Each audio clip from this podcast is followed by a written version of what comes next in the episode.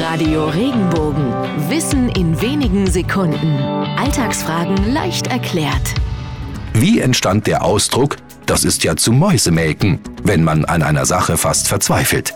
Als die Redewendung entstand, gehörten sowohl Mäuse wie auch das Melken zum Alltag der Menschen. Da beides zusammen aber wenig Sinn gemacht hätte, sollte so zum Ausdruck gebracht werden, wenn man eine Tätigkeit oder Aufgabe als völlig sinnlos oder gar unmöglich empfand. Übrigens, heute weiß man, dass für einen einzigen Liter Mäusemilch fast 4000 Mäuse gemolken werden müssten.